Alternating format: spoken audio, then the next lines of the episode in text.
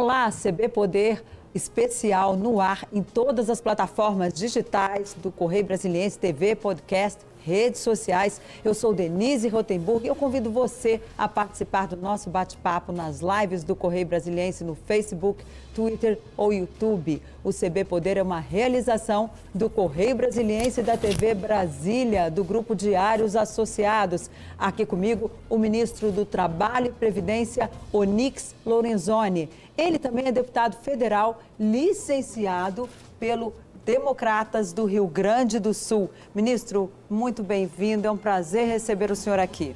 Boa tarde, Denise. A satisfação é minha voltar ao Correio e poder conversar com todos aqueles que vão nos acompanhar ao longo das plataformas. Que bom. Ministro, o governo essa semana tomou um susto porque o Senado rejeitou a medida provisória 1045, que tratava ali de algumas regras trabalhistas. A oposição, inclusive, chamava a medida provisória de mini reforma trabalhista. Ministro, foi um susto muito grande? Vai dar para recuperar alguma coisa do que estava previsto naquela MP? Como é que o senhor recebeu essa notícia? Bom, primeiro com um misto de tristeza e indignação, né? Porque o que, do que, que se tratava? Primeiro o apelido, a alcunha, né? O vulgo, mini reforma trabalhista, né? É, é uma barbaridade, não, não tinha nada disso é, eram quatro programas, o BEM, já conhecidíssimo, permitiu né, que quase 14 milhões de empregos com carteira assinada entre a aplicação no ano passado e a aplicação nesses quatro meses, né, em que vigorou a medida provisória, foram protegidos. Depois tinha o Priori, que era um programa de primeiro emprego, voltado para os nem-nem, aqueles que nem trabalham nem estudam, eh, que oscilam ali dos 18 até os 29 anos, nós estamos falando de 8 milhões de pessoas. Eh, ele tinha ainda uma vantagem que foi eh, inserida nesse programa e nos demais, que era a empregabilidade para quem tivesse mais de 50 anos de idade. E a gente sabe no Brasil que quando a pessoa chega na faixa dos 45, 50 e ela perde a carteira assinada, dificilmente ela consegue retornar hum. para o mercado de trabalho. É muito complexo isso, né? Nós temos uma cultura do, do do colaborador, do funcionário jovem. Né? É, nós não temos ainda aqui na nossa cultura a valorização do sênior. Né? Então, era uma fórmula para que ele se reinserisse no mercado de trabalho. E aí, esse, esses dois programas, todos dentro da CLT. Uhum. É, o, as novidades em termos de oportunidade de ocupação e que eu fiz a figura de uma porta que se abria eram o BIP, né, que é o bônus, era um bônus de incentivo à produtividade, e o BIC, bônus de incentivo à qualificação, que também agia nesses públicos. Era um trabalho de meio turno, a pessoa recebendo um eh, metade do salário mínimo, mais vale transporte ou refeição, se a empresa tivesse, mais um seguro de, de proteção pessoal e a, obrigatória, a obrigatoriedade de qualificação. Então, a cada semestre, a pessoa tinha que fazer um curso de qualificação. Se ela ficasse um ano no programa, ela, ela entraria sem qualificação nenhuma, sairia com duas qualificações. Se ela ficasse dois anos no programa, ela entraria sem nenhuma classificação, ficaria com eh, quatro qualificações. E da mesma forma, o serviço social voluntário, que era uma ideia que nós já tínhamos desenvolvido na minha passagem lá pelo Cidadania. É, hoje, quando tem o serviço militar obrigatório, é quase um milhão de jovens que se alistam, pouco mais de 150 são aproveitados. E, e é um, uma, um caminho que a gente abriu, né? e nós vamos voltar a ele, através das prefeituras, numa parceria que ocorreria entre o governo federal e as prefeituras, no mesmo sentido. É, aproveitamento na, naquelas tarefas que o município responde por um turno. Nesse turno, ele faz a qualificação, fica um ano, renovável por, por mais dois. Então, na verdade, a minha indignação é porque o Senado não compreendeu, é, talvez tenha valorizado muito mais uma disputa política com a Câmara é, do que qualquer outra coisa. Eu falei com vários líderes do Senado, eu pedi a eles. Né? Antes da, da votação. É que, bom, já que vai dar recado para a Câmara, né? Eu sou deputado, eu sei que volta e meia tem, e tu conhece bem é. o parlamento, às vezes o Senado tem umas posições, a Câmara tem outra, tem conflitos, né? Tanto que se expressou na própria fala do líder do governo, o senador Fernando Bezerra, dizendo que se não fosse cumprido o acordo, né? É, ele, ele inclusive iria deixar a liderança, né? É, mas na verdade nós tínhamos retirado tudo, Denise. É, tudo aquilo que é falar, não, havia alterações da CLT, não. Tudo aquilo que era além desses programas, nós retiramos. E estava construído o acordo com a Câmara para manter o que o Senado fizesse. Mas aí tem essa disputa momentânea e, lamentavelmente, quem pagou a conta é quem precisar de emprego. E aí eu disse para eles, pô, vocês fecharam a porta para 2 milhões de pessoas, são duas, no mínimo 2 milhões de famílias, pode chegar a 3. Né? Então, no momento difícil que o Brasil está vivendo, de recuperação econômica, o que as empresas mais reclamam é que as pessoas não têm qualificação. Então, quando tu consegue somar a ocupação, uma bolsa de remuneração e uma qualificação, era um programa excepcional para um país que tem que sair desse processo de recuperação econômica. E agora, como é que recupera isso, uma vez que o governo também não pode ficar chorando leite derramado, né? É preciso que se tome uma atitude e se busque aí sair dessa, desse corner que o Senado colocou o governo. Como é que sai dessa dificuldade depois da derrota da MP?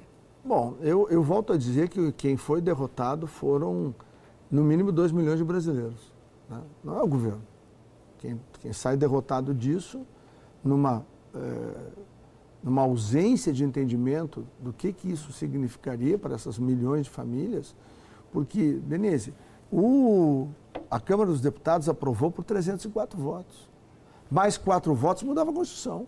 É verdade. Quórum de emenda agora, constitucional. Mas agora como é que faz? Vai ter um Bom, outro projeto? O que, que acontece? Vai mandar um outro projeto para o parlamento, Vamos. uma vez que na, na, mesma legislatura, na mesma sessão legislativa, há controvérsia se pode ou se não pode. Não, mas, mas... Há jeito de fazer isso de uma forma infra infralegal, ou seja, ali uma portaria que possa não. criar um programa não. ou criar um novo programa ali com outro nome que possa vir num projeto de lei mais negociado ali já com o Senado também. Isso está em, em, vista aí para o governo? Desde, desde a, eh, da, quarta, da, eh, da quinta-feira nós estamos mergulhados nisso, toda a equipe, porque eh, são várias questões a serem resolvidas. Né? A primeira o formato que nós vamos enviar, se vai ser medida provisória ou se vai ser projeto de lei.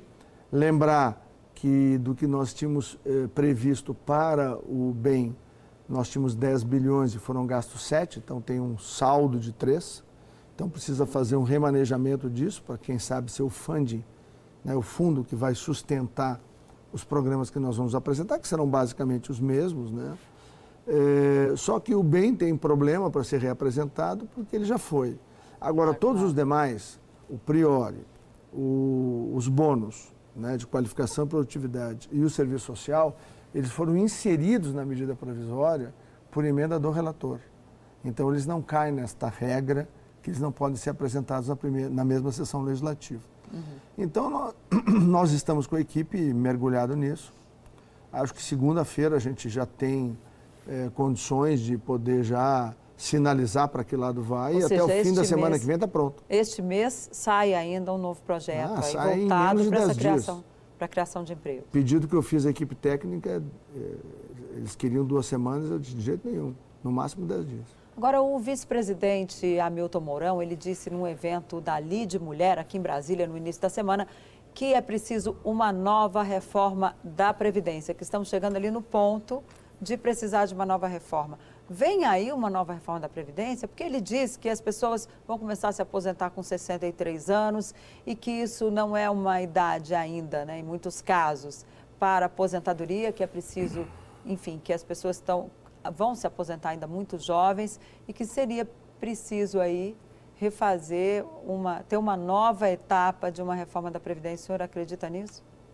Não, eu acredito que o que nós fizemos em 2019 é, nos dá tranquilidade pelos próximos 10 anos. Né? Então, talvez daqui 5 ou 6 anos, porque tem que se ver uma outra coisa que é muito importante. É, quando nós estávamos discutindo esses projetos que estavam lá na Câmara e depois no Senado, eu conversei com as centrais sindicais. Eles foram me visitar lá, nós tivemos uma boa conversa, vamos manter um canal de diálogo permanente, né? Trabalho eh, do ministério que eu ocupo hoje, eh, tem que ter essa interlocução, né? Claro. Eh, eu, na minha na origem da minha participação política, eu fui sindicalista, né? Eu presidi o Sindicato dos Veterinários do Rio Grande do Sul, fiz o primeiro acordo coletivo de trabalho dos veterinários no Rio Grande do Sul, ajudei a fundar a Federação Nacional dos Veterinários, então eu tenho uma história e eu conheço a prática né, do, do movimento sindical. E aí nós estávamos discutindo, e eles estavam falando, ah, pois é, mas essas propostas fazem uma precarização. Eu disse, espera só pouquinho. Se nós botar aqui na mesa, dependendo do ângulo de análise, nós temos 12 milhões, 13 ou 14 milhões de desempregados no Brasil. Eles já não estão precarizados? Ah, é, já estão. Então. Segundo, qual é o maior problema que nós enfrentamos para que uma pessoa ocupe um lugar de trabalho? Fila para arrumar emprego está cheio. Mas emprego e ocupação é reduzido. Por quê? Muitas vezes a vaga fica em aberto, não consegue um colaborador para a empresa porque não tem qualificação. Então, quando nós é, é, conseguimos formatar um projeto que dá ocupação, ocupabilidade para a pessoa. Ela se ocupa, tem um turno ocupado. Nesse turno ela ganha um valor que, que ajuda para fazer a manutenção da família. O outro turno está livre para ela ter outra atividade. E ela ainda faz uma qualificação, o que está de errado nisso? Uma outra coisa, antes da pandemia, se falava em tese em home office, em trabalho em casa. Após esse primeiro ano e meio de pandemia, nós somos forçosos, somos forçados a reconhecer, ou reconhecemos forçosamente, que para muitas atividades nós temos um ganho, e é um ganho exponencial de desempenho. É muito melhor o resultado do home office do que o resultado virou, dentro do office. Já virou uma realidade, é, né? não tem mais Tanto que nós trabalhamos na preparação de um conjunto de, de, de regras, de normas, para que o acordo que deve ser feito, e vai ser o mais eh, liberal possível, entre o empregador e o empregado, porque tem atividades que precisam vir uma vez por semana na base, outras duas, outras o próprio funcionário deseja. Não, eu faço uma parte home office, mas a outra parte eu quero ir no escritório. Nós temos essa necessidade do, do convívio, né? Claro. do sentir-se no trabalho. É da nossa, da, da nossa índole, da nossa cultura. Mas tudo isso é muito novo, nós estamos trabalhando com isso. Hoje, nas cidades e nos estados, principalmente nas capitais com os governos estaduais, já começa um conflito grande, porque o maior volume hoje de operações comerciais se dá no e-commerce. Quem é que pega lá? O ISS. Isso não tem um centavo para o Estado. É tudo para a prefeitura. Então, é, é, muito brevemente, esse vai ser um tema de debate. Então, num, num cenário onde a forma do emprego, a forma do trabalho é completamente diferente, isso ninguém discorda de 1950 como fizeram a CLT. Claro, não, mudou tudo, né? Sim, e, e, mas é a CLT, então, é imutável? Não, não é. Não é dogma de fé. Ela serviu para um momento da nossa vida. Agora nós temos que adaptá-la ao momento de hoje. É, mas as pessoas têm muito receio de, ah, a hora que mexe na CLT, a primeira coisa aí, férias, décimo terceiro. Que isso tem que mudar? é só combinar. Também? Tem é que só combinar. haver diálogo, então, claro. entre, entre os vários. Bom, é 30 dias de férias também. Tem que ser 30 corrido? Pode ser 3 de 10 né? Ou pode ser quatro semanas ao longo do ano. E tudo isso, é, é, é, nós temos que compreender que, assim, por exemplo, na minha cidade hoje, Porto Alegre, né? Que eu nasci. É, hoje tem um debate lá porque é, os motoristas, perdão, os cobradores de ônibus, é, muito provavelmente com as novas modificações que estão acontecendo, as cidades todas vivem um momento muito difícil, né? Do financiamento do transporte público é, é, uma, é uma atividade que tende, dentro de um, dois, três anos, a desaparecer. Uhum. Bom, eu sou de uma geração que a minha mãe me entregava, literalmente, eu e a minha irmã, que era menor do que eu, pela mão, e o cobrador nos avisava que nós tínhamos que descer na tal parada para entrar na escola. E depois nos pegava na tal parada e nos avisava. Nós ia cansados, os dois dormiam, ele nos acordava para nós descer, na, às vezes paravam em chuva, uhum. na frente da clínica veterinária do meu pai em Porto Alegre. Então, eu tenho, inclusive, essa reminiscência de, de, de atenção, de cuidado. Agora, bom, o mundo mudou. E, e, vai ter que ser modificado. Agora, o senhor falou na pandemia, outro problema que tivemos aí também foi a fila do INSS, que ficou muito grande aí durante o período, especialmente ali, quando no início, quando muita coisa ficou paralisada. Como é que vai ser para botar em dia e quantas pessoas estão hoje aguardando na fila para aposentadoria? Bom, assim, em média, hoje tem algo em torno de 1 milhão e 800 mil pessoas. Né? Na essa, fila? É. Essa, em vários benefícios, né? Uhum. É, uma das... Quando o presidente me chamou, né, para dizer que eu iria sair lá da Secretaria-Geral da Presidência e ia assumir o Ministério do Trabalho e da Previdência, ele me deu dois comandos, né? Aquele jeito que ele fala comigo, né? Ô, Galchão, dá um jeito aí de arrumar bastante emprego que o povo está precisando e acaba com essa fila do INSS.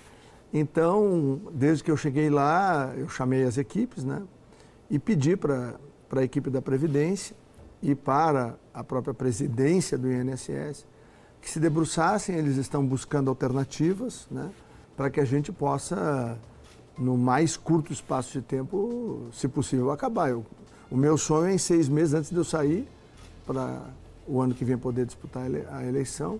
Eu quero que a fila ou esteja acabada ou esteja bem pequenininha. Mas o que, que vem de, assim, de, de grande? Vem um, é uma nova medida provisória? Preciso Não, ter é, alguma, é, alguma é, legislação ou, ou, é gestão mesmo? Gestão. É uma questão ali de botar as pessoas para trabalhar? E... Tem uma verdade, né? O INSS perdeu muita gente, tem um déficit, né?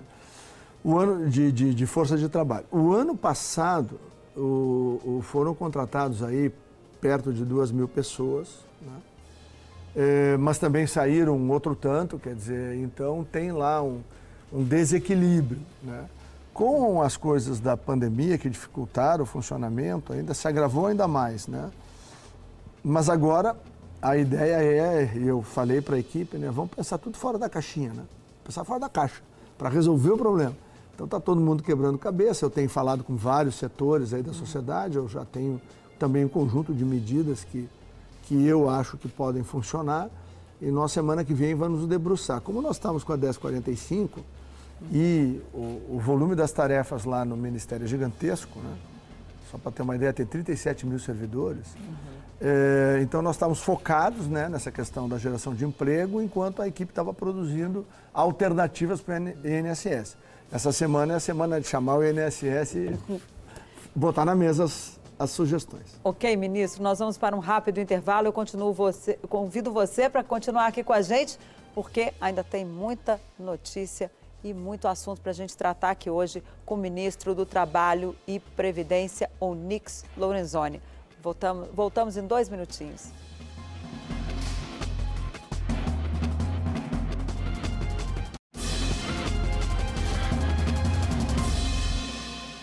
Olá, a gente volta com o CB Ponto Poder Especial, que hoje recebe o ministro do Trabalho e Previdência, Onix Lorenzoni. Ministro, no bloco anterior a gente falava aqui da questão do INSS, das filas, que tem 1 milhão e 800 mil pessoas esperando ali a sua aposentadoria ou outro tipo de benefício. E o que o senhor falou que tem algumas ideias que o senhor pretende colocar em prática? O que que vem aí só o senhor podia dar aqui em primeira mão para o nosso telespectador, para os nossos internautas, as pessoas que estão acompanhando a gente aqui no CB Poder? Bom, uma das medidas né, que a gente está trabalhando já para poder construir seria um conveniamento entre o, o INSS, o Ministério, né? Uhum. É, por exemplo, com os tabelionatos de, de, notas, né? aqueles que fazem o os registro cartórios. dos cartórios. Né? Para quê? Porque, bom, primeiro que os cartórios têm fé pública. Né? Segundo, certidão de nascimento, certidão de casamento, divórcio, seja lá o que for. E a certidão de óbito, obrigatoriamente, tem que ser averbada né, nos cartórios. Então, uma pessoa que precisa lá do auxílio-morte, né, ou da, da pensão, é, ou da transferência da pensão, né, era é uma viúva ou um viúvo, né, é, numa condição que tenha é, possibilidade de receber aquilo que o seu cônjuge recebia, é, isso poderia ser reunido pelo cartório. É, o cartório, então, é, haveria um sistema interligado entre o cartório e o INSS. O cartório envia o seu parecer, como ele tem fé pública, já anexaria a documentação. Um servidor do INSS olha, está ok, está ok, aperta o botão, paga a pessoa. E a gente paga para o cartório. Simples assim. Né? Então, é, coisas assemelhadas a estas, né, que podem estar na área, por exemplo, da avaliação, né, pessoas que vão buscar auxílio-doença, é, ou pessoas que tiveram alguma lesão mais grave, que é visível, daqui a pouco uhum. salas de, de teleavaliação, entendeu? É, espalha pelo Brasil em vários lugares, com um médico perito, né, um técnico é, na base, né, e o servidor lá do INSS ajudando a fotografar onde é que está o problema na perna, no braço, seja lá onde for, estas coisas que são visíveis e aparentes, tira essa pessoa da fila, porque tem coisas que são mais complexas. Né? Tem patologias, tem doenças que nós, seres humanos, temos, bom, que aí tem que estar tá lá o perito, avaliar exame, avaliar exame de imagem, exame laboratorial, para poder conceder o direito ou não aquele benefício. Né? Mas tem outras coisas que podem ser resolvidas de uma maneira muito mais simples. Então não faz sentido tu ter 300, 400, 500, 600 mil numa fila, se tu poderia pegar 100 mil dessas pessoas e, e de uma maneira muito rápida resolver o problema. Uhum. Então a tecnologia até para nos ajudar e não para nos atrapalhar. Então o que a gente tem estimulado a equipe é pensar fora da caixa. Por falar em pensar fora da caixinha, vem um 7 de setembro que está todo mundo meio preocupado, mas o presidente ali mudou o tom essa semana, disse que quer um movimento pacífico, que ninguém precisa temer o 7 de setembro. Ministro, o que, que a gente pode esperar para esse feriado aí do Dia da Independência? Um, primeiro, um dia lindo, né? Porque é o Dia da Pátria. Segundo, colorido, de verde e amarelo. E terceiro, eh, eu estou com o presidente nesse projeto desde que ele era o deputado Jair Bolsonaro. Pois é, o Maio senhor, de 17. cinco ministérios, é o quinto ministério que o senhor ocupa desde a transição, né? Isso. É, e eu já andei com o, o, o, presidente por praticamente todos os estados do Brasil. E eu nunca vi uma lata de lixo virada. Eu nunca vi um carro arranhado. Eu nunca vi uma janela quebrada. Ou seja, as pessoas que vão ao encontro do presidente vão com carinho, vão com afeto, carregam seus filhos pelas mãos. É, de vez em quando aparece um cartaz colo. ali, né? Que as pessoas mostram. Bom, peraí a gente vive na democracia. Uhum, claro. Já inventaram aí crime de opinião, né? Uhum. Mas... Então, eu, na, minha, na minha avaliação, nós vamos ter um belíssimo primeiro, um belíssimo dia, no dia 7 de setembro, na próxima terça-feira, aonde milhões de pessoas vão às ruas no Brasil para mostrar o seu amor pelo Brasil, mostrar a sua crença eh, no momento que vive o Brasil e demonstrar o seu apoio ao presidente. Quem gosta de quebrar vidraça, quem gosta de atacar a agência bancária, quem queima pneu, quem destrói o patrimônio público e privado, quem vira carro e quem arranha carro, é uma turma que anda de vermelho. A turma que anda de verde e amarelo é ordeira e é pacífica. Então, o que nós vamos ter no dia 1 é, do dia 7 é sim uma demonstração de milhões e milhões de brasileiros que está com o presidente. E é uma coisa muito curiosa. As pesquisas no Brasil, eh, e claro, a gente está calejado, né? Porque as pesquisas hoje, elas apontam ali uma rejeição imensa do presidente. Pois é, mas e cadê essa rejeição? Então, o cara que não tem rejeição, que o Datafolha, por exemplo, né, que é uma picaretagem, quando bota a pesquisa lá, o Lula, não sei, 20 para o presidente, bota o Lula na rua. Por que, que o Lula não, fa, não vai para o 7 de setembro? Bota ele na rua. Vamos contar quantos milhares de ovo, tomate, talvez ele tenha que, tenha que fugir. Agora, eu, eu, eu, eu tenho clareza de que nós temos hoje no Brasil uma parte da imprensa, lamentavelmente, tem uma brutal distorção. Porque a população mostra outra coisa. Tá? Então, o que vai acontecer dia 7 de setembro é uma festa cívico-democrática no Brasil. É isso que vai acontecer. Eu me lembro, é, até foi foi para uma, uma rádio de São Paulo, eu acho que eu dei entrevista, logo depois da vitória do segundo turno, às 7 horas da manhã. E aí eh, a pergunta foi: como é que o senhor vê o Brasil agora com a vitória de Lula, de Lula, de Bolsonaro? Aí eu disse assim: eh, o que eu estou vendo da janela aqui do hotel que eu estava, tinha uma pequena varandinha, desse tamanhozinho assim, eh, e eu via os apartamentos e os prédios é, em perspectiva na, na, Barra da. lá na Barra da Tijuca, né? Onde, onde, uhum. ele, onde ele tem a casa dele. E era tudo verde amarelo, camiseta da seleção, bandeira do Brasil. Eu disse, oh, acho que o Brasil ganhou a Copa do Mundo. E de lá para cá, o que a gente eh, vê no Brasil é um renascimento da confiança das pessoas no Brasil.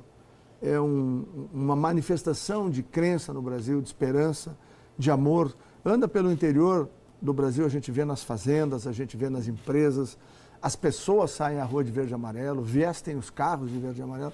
Então a gente vai ter uma bela festa. E o senhor aposta que teremos uma polarização para 2022? A polarização se mantém? Porque a gente vê aí uns candidatos começando a surgir, fala-se inclusive em Rodrigo Pacheco, presidente do Senado, que hoje é do seu partido, como possível candidato a presidente da República. Como é que o senhor vê isso? O senhor continua no Democratas ou vai haver aí uma mudança?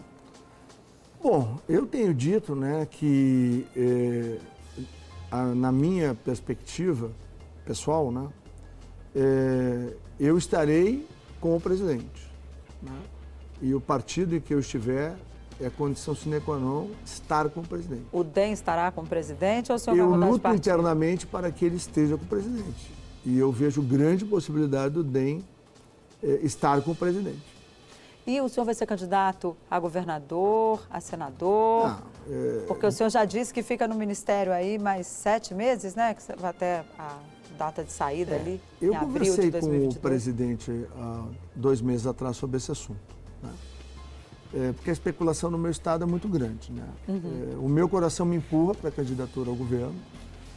Eu abri mão dessa candidatura em 2018 para apoiar o presidente. Né? Eu me lembro de uma conversa que nós tivemos ainda no Japão, naquela viagem que nós fomos ao Japão, Taiwan e, e Coreia, sobre esse assunto. E aí eu tomei a decisão de eh, não disputar o governo, disputei para deputado federal, porque nós éramos um grupo muito pequeno. né? claro. Vai lembrar disso, né? Tu acompanhou bem. E, e, bom, eh, o meu coração tá, me, me empurra para essa candidatura. A candidatura ao governo do estado lá não é um ato de vontade pessoal, né? Tem as alianças, tem uma série de coisas para ser construídas. E quando eu conversei com ele, nós combinamos de até dezembro, né? Eu tenho um dever de lealdade absoluto para com o presidente. Até dezembro, a gente tem muito trabalho pela frente. Quando eu conversei com ele, não tinha essa coisa gigantesca que é o Ministério do Trabalho e da, e da Previdência. Eu estava lá na Secretaria-Geral da, da Presidência da República. Mas ele disse, não, tu fica aí até dezembro, aí dezembro a gente pode começar a falar do ano que vem, né? E é o que ele tem pedido para todos nós, né? Manter foco total. A gente tem um desafio gigantesco de fazer o Brasil superar os problemas todos decorrentes da pandemia. E até dezembro é foco total no governo. Peraí, mas até dezembro, o nosso, programa- o nosso tempo está terminando, mas até dezembro não significa que os ministros vão sair mais cedo. Não, não, sair- não, não. É que em dezembro aí ele vai me autorizar a assumir a pré-candidatura ao governo do Rio Grande do Sul. É Ou isso. seja, então Serei o senhor já está candidato. assumindo aqui, né? Não, é, uma certa assim, forma. Hum. sempre com esta preocupação, né, pelo, pelo meu compromisso com ele, de manter o foco 100% aqui no governo federal. Ok. Ministro, muito obrigada. Nosso tempo acabou, mas eu já fica aqui o convite para o senhor voltar ao CB Poder. É sempre um prazer recebê-lo aqui. E a você que esteve aqui com a gente, uma boa tarde, uma boa noite, um bom dia, né? Porque vai depender aí da hora que você quiser assistir a esse programa. Use máscara e não esqueça que a pandemia ainda continua por aí, a gente tem que se cuidar um pouquinho mais. Até a próxima!